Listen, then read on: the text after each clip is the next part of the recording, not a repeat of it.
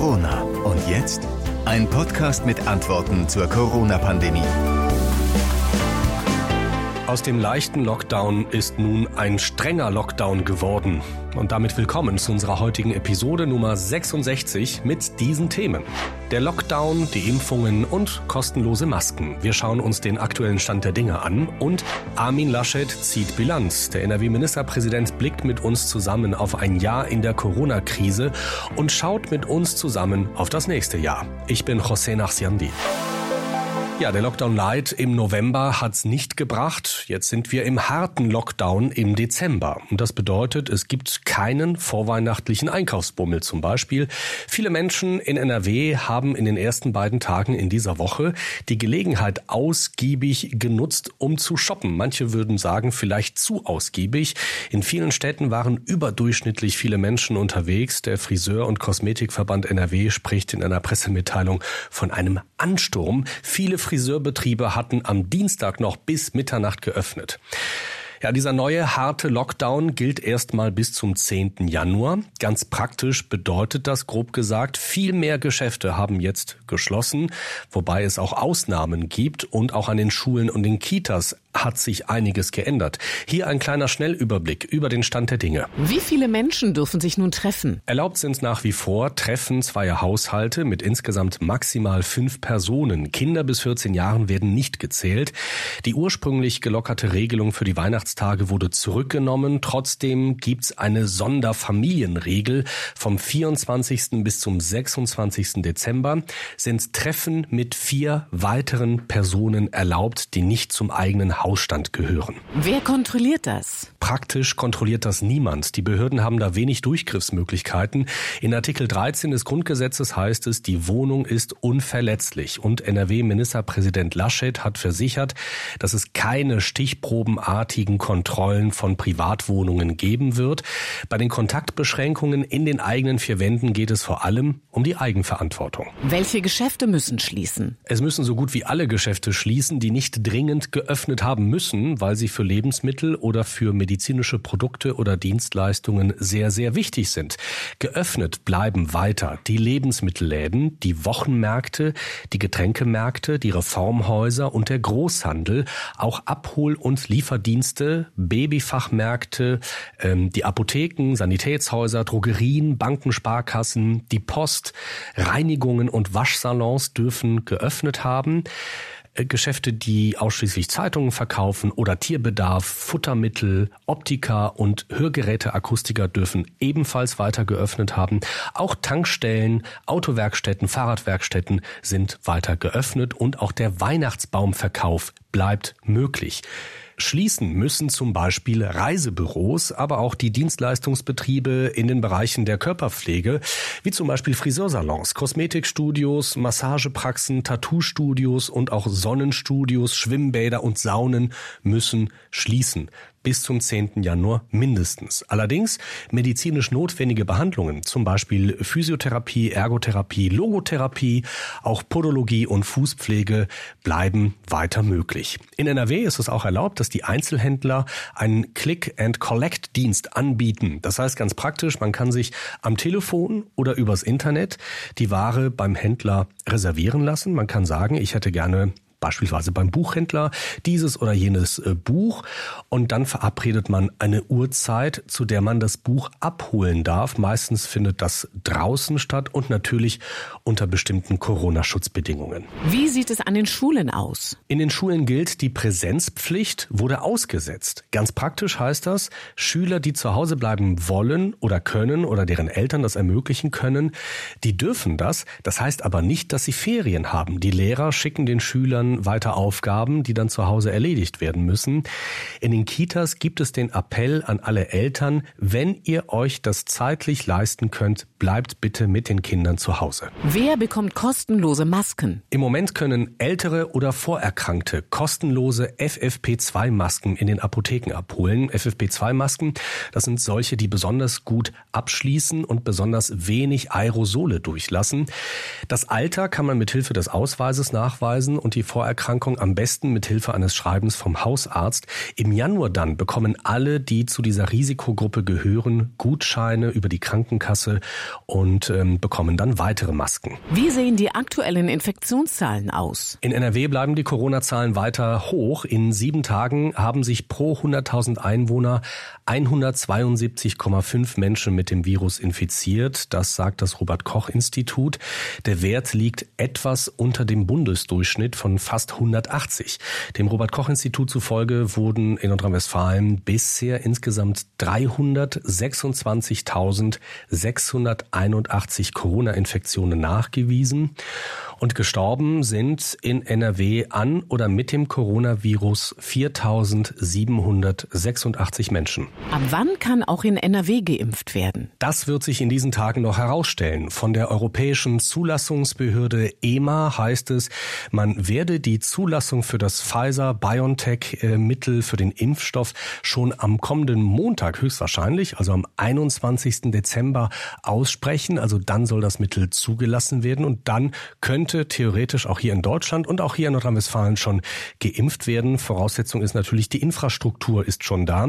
NRW-Ministerpräsident Laschet will sich auf einem Impfgipfel in diesen Tagen mit Ärzten und Bürgermeistern darüber informieren, wie es mit dem Aufbau der Impfzentren vorangeht. In Nordrhein-Westfalen soll es ja 53 dieser Impfzentren geben. Und damit kommen wir auch zum Interview, das wir mit NRW-Ministerpräsident Armin Laschet geführt haben. Marc Weiß führt durch das Gespräch, unser Nachrichtenchef. Silvester wird in diesem Jahr wahrscheinlich keiner äh, traurig zurückblicken und sagen, Mensch, schade, dass 2020 schon vorbei ist. Es ist das weltweite Krisenjahr und wir sprechen darüber mit Ministerpräsident Armin Laschet. Haben Sie eigentlich schon alle Weihnachtsgeschenke? Das ist ja in, in diesen Tagen nicht ganz einfach, denn wir sind im Lockdown. Nein, ich habe sie noch nicht. Ui. Dann wird es aber knapp. Nein, es wird nicht knapp. Ich bin, es wird keine geben. Also man wird jetzt ja sich etwas anders einfallen lassen müssen. Ich habe nochmal gesagt, ist zwar nicht schön, Gutscheine zu verschenken, aber Gutscheine zu verschenken, die danach im örtlichen Einzelhandel eingelöst werden, werde ich bevorzugt machen und nicht so sehr jetzt bei Amazon bestellen, ähm, weil der Einzelhandel in unseren Städten mir auch persönlich sehr am Herzen liegt. Ja, ich muss sagen, ich fand das auch, äh, ich fand das hart am, am äh, Montag und Dienstag jetzt in dieser Woche. Da waren die Geschäfte noch auf. Wir haben bei uns in den Nachrichten darüber berichtet, ich selbst auch, nämlich darüber, dass dann überall empfohlen wurde, geht jetzt bitte nicht einkaufen. Ja, nicht, dass die Städte dann völlig überlaufen an den beiden letzten Tagen.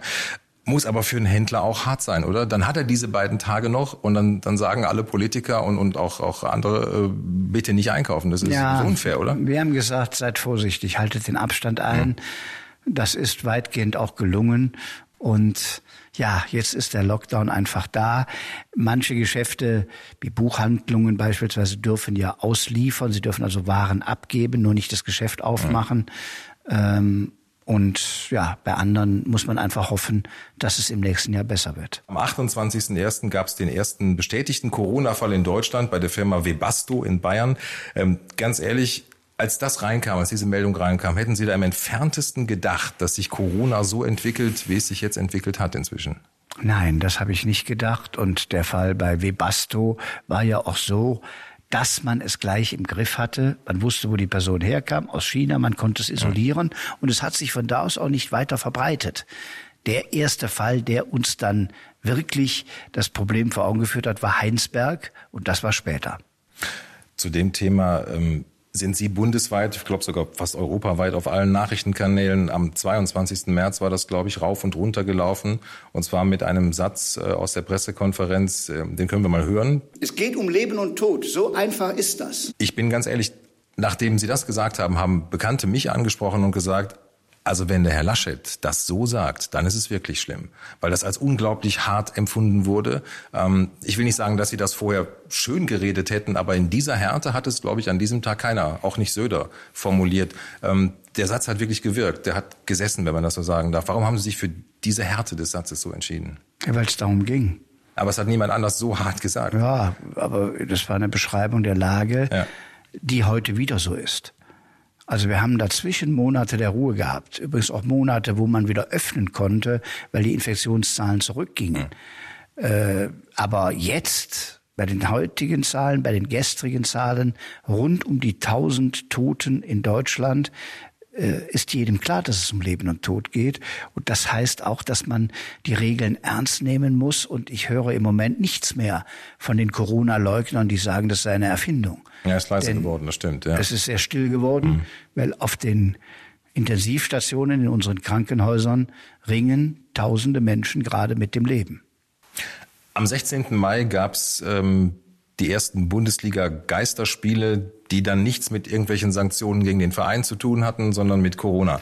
Ähm, war das die richtige Entscheidung? Ich weiß, dass es am Anfang gab es relativ viele Diskussionen. Ähm, so viele Sachen dürfen nicht passieren, aber Fußballprofis sollen jetzt Fußball spielen. Der Breitensport lag da noch äh, brach. Das, das war soweit nicht erlaubt wegen des Kontaktes. Aber Profifußball äh, fand, fand statt im Nachhinein. Gut, der findet immer noch statt. Ist das die richtige Entscheidung gewesen, das so zu machen? Ich finde ja. Und das war übrigens, da haben mit Markus Söder und ich gemeinsam diesen Vorschlag gemacht.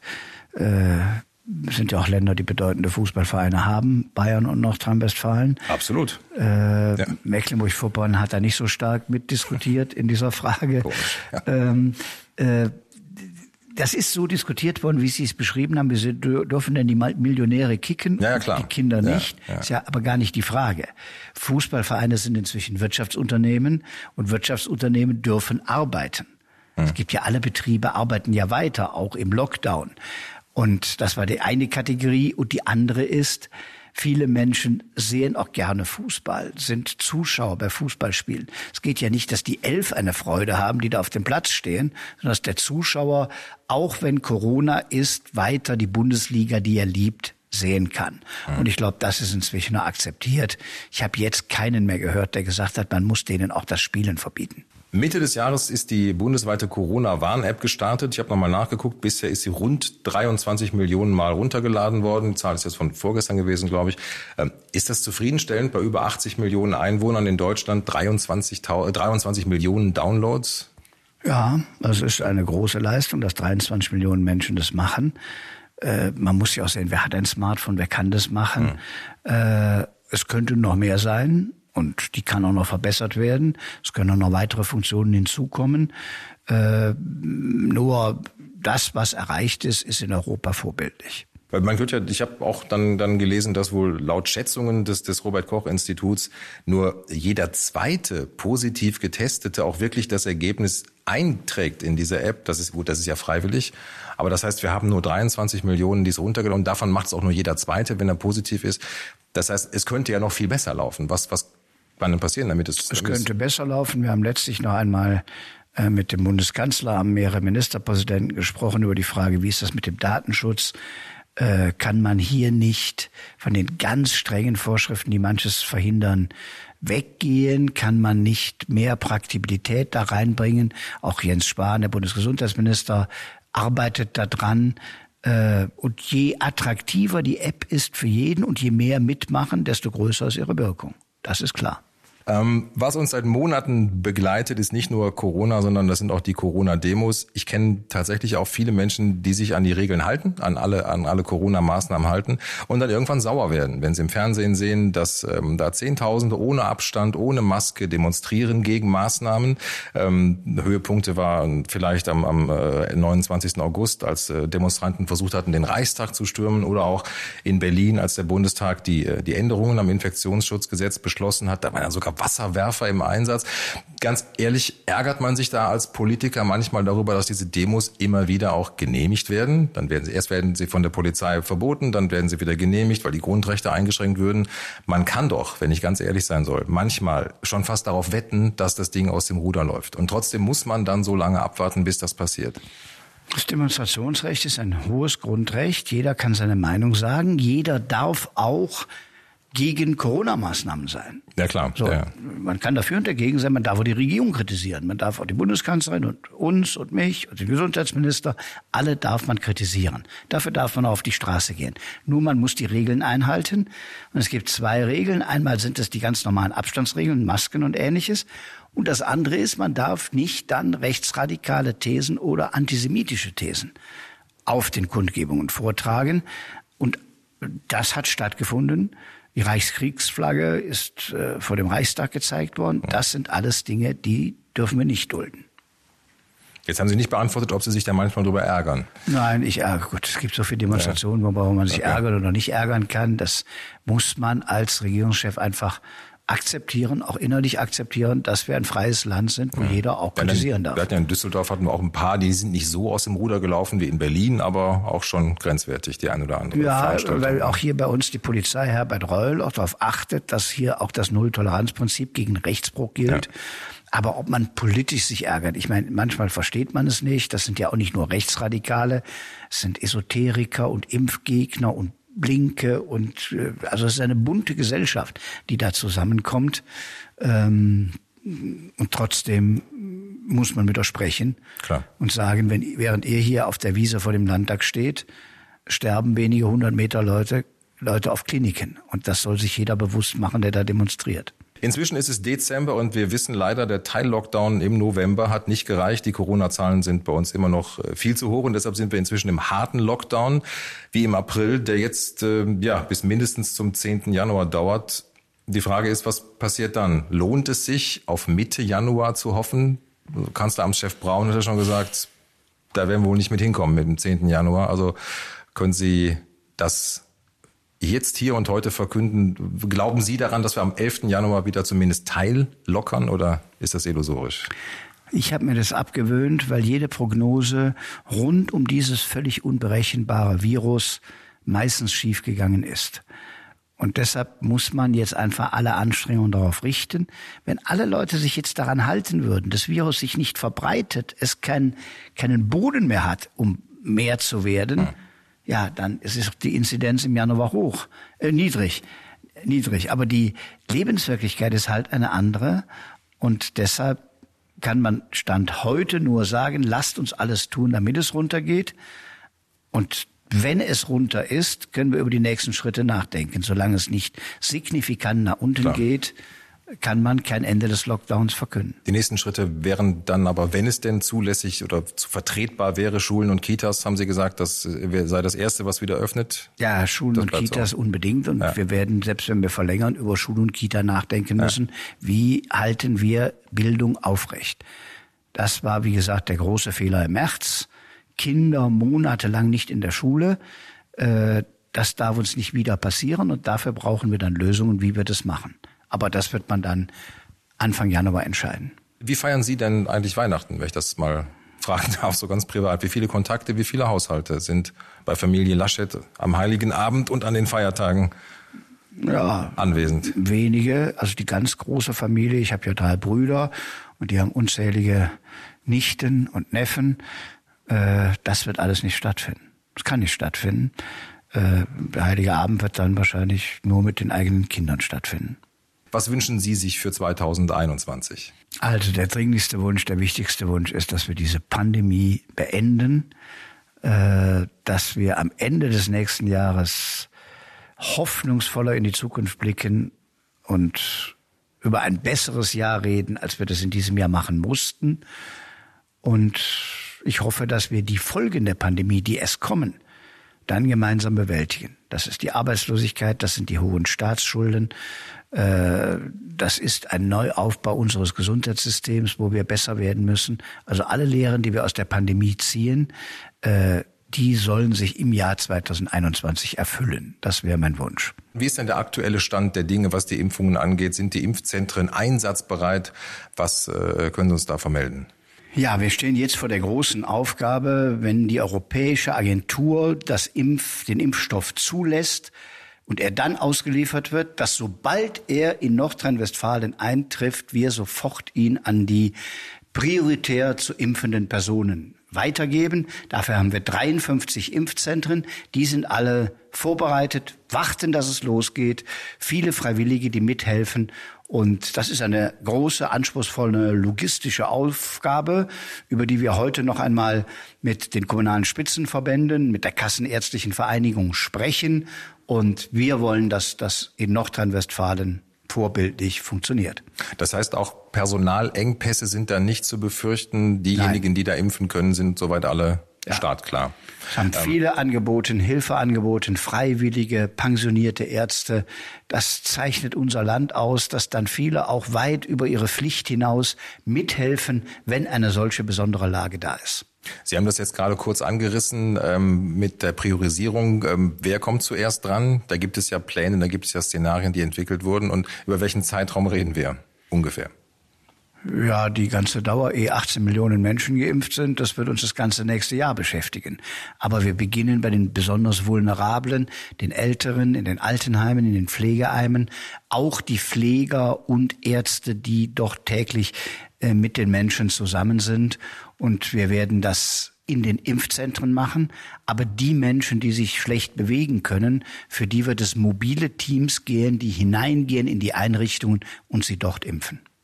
Der Direktor des Instituts der deutschen Wirtschaft, Herr Hüter, hat im Handelsblatt, ich weiß nicht, heute oder gestern, vorgeschlagen, dass wir für Impfgegner, die sich wirklich vehement weigern, ohne dass es gesundheitlich angezeigt wäre, die einfach nicht wollen, ähm, dass man für diese Menschen möglicherweise den Versicherungsschutz streicht, wenn sie dennoch an Covid-19 erkranken. Das ist natürlich eine ethisch heikle Geschichte. Nein, halte ich nichts von. Niemand muss sich impfen lassen. Das ist mein Grundprinzip. Es wird so viele Millionen Menschen geben, die sich gerne impfen lassen, äh, dass wir die jetzt bevorzugt auch behandeln sollten. Wer nicht will, muss sich nicht impfen lassen.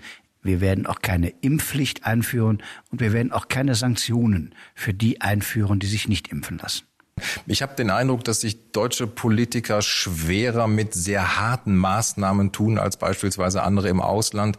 Ich denke an den ersten Lockdown in Spanien, der war sehr hart, da gab es Ausgangssperren, in Frankreich das gleiche, in Italien dann später auch. Ähm, warum ist das so? Warum tun wir uns hier offenbar etwas schwerer, was zum Beispiel Ausgangssperren angeht, wo einige Kommunen, in, auch in Nordrhein-Westfalen, ja inzwischen sogar Ausgangssperren fordern oder sogar teilweise schon angeordnet haben, zumindest für die Nachtstunden? Wenn es helfen würde, wäre ich dabei. Wir haben aber in Spanien gesehen, dass die harten Maßnahmen, die härtesten vielleicht in ganz Europa, am Ende gar nichts bewirkt haben. Es hat kurzfristig gewirkt. Jetzt steht Spanien auch wieder in einer ernsten Lage, Frankreich wieder in einer ernsten Lage. Und deshalb ist der Kurs von Maß und Mitte richtig. Und bei einer Ausgangssperre fehlt mir einfach die Logik.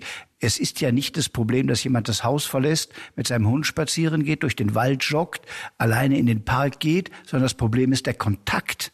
Der Kontakt zu anderen Menschen, der muss beschränkt werden. Und deshalb haben wir immer auf Kontaktbeschränkungen gesetzt und nicht auf Ausgangssperren. Soweit also unser Interview zur Corona-Krise mit NRW-Ministerpräsident Armin Laschet. Wir behalten für euch die aktuelle Entwicklung im Blick und melden uns bei euch, sobald es entscheidende Neuigkeiten gibt, mit einer weiteren Podcast-Folge. Wir informieren euch nicht nur hier, sondern natürlich auch im Radio, in eurem Lokalradio in NRW und auch in unserem kleinen Podcast-Beiboot, dem Corona-Update. Sollten wir uns vorher nicht mehr hören, wünsche ich euch jetzt schon ein paar hoffentlich ruhige und entspannte Weihnachtstage. Eine gute Zeit. Ich bin José Nachsiamdi.